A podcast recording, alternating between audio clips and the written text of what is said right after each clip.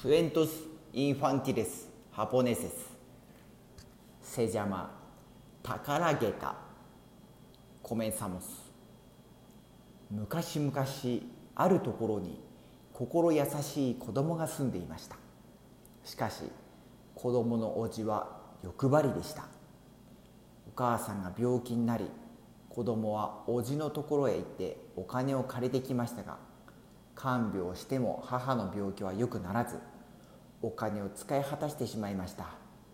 そこで子供は再びおじのところへお金を借りに行きました。おじさんお母さんがまだ良くなりません。お金かかります。またお金を貸してください。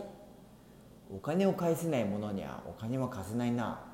と言っておじはお金を貸しませんでした。子供は帰り道大きな木の下でどうしたらいいのか途方に暮れているといつの間にか眠ってしまい夢を見ました。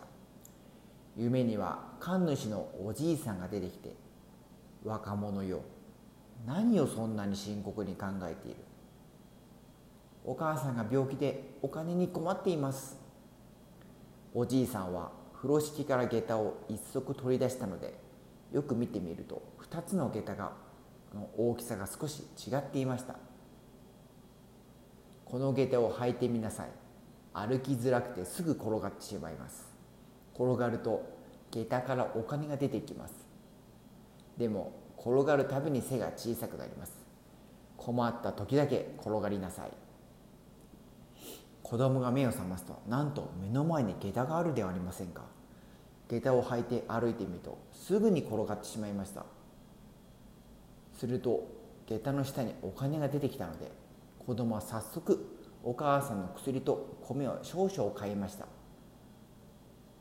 数日経った日おじが貸したお金を取りにやってきたので子供は下駄のことをおじに話しましたそいつはすごい。よしお金の代わりにその下駄をよこしな。